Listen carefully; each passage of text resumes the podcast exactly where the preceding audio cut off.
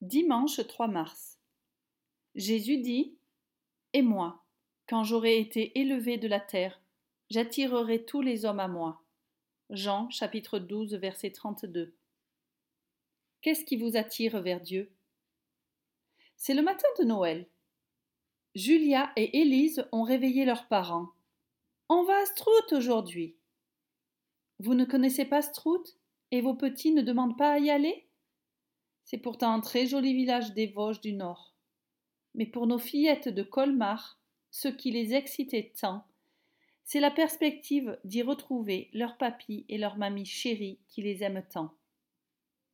Ce fort attrait a sa source dans le lien de filiation qui nous unit, renforcé par des relations affectueuses. Qu'est-ce qui nous attire vers Dieu? L'homme serait-il un animal religieux, conscient de sa mort? Sur cette base, on peut pratiquer l'une des innombrables religions. Mais comment rencontrer le Dieu vivant?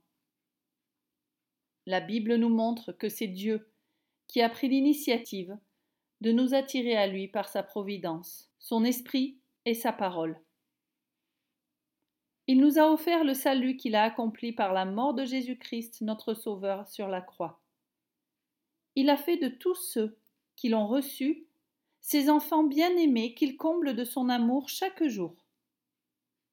Et c'est cette union vivante à notre Sauveur qui est pour nous le mobile puissant de toujours venir et revenir à Dieu notre Père, à Jésus notre frère, conduit par le Saint-Esprit.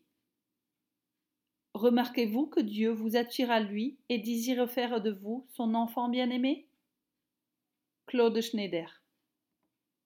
Lecture proposée 1 Jean, chapitre 3, versets 1 à 5.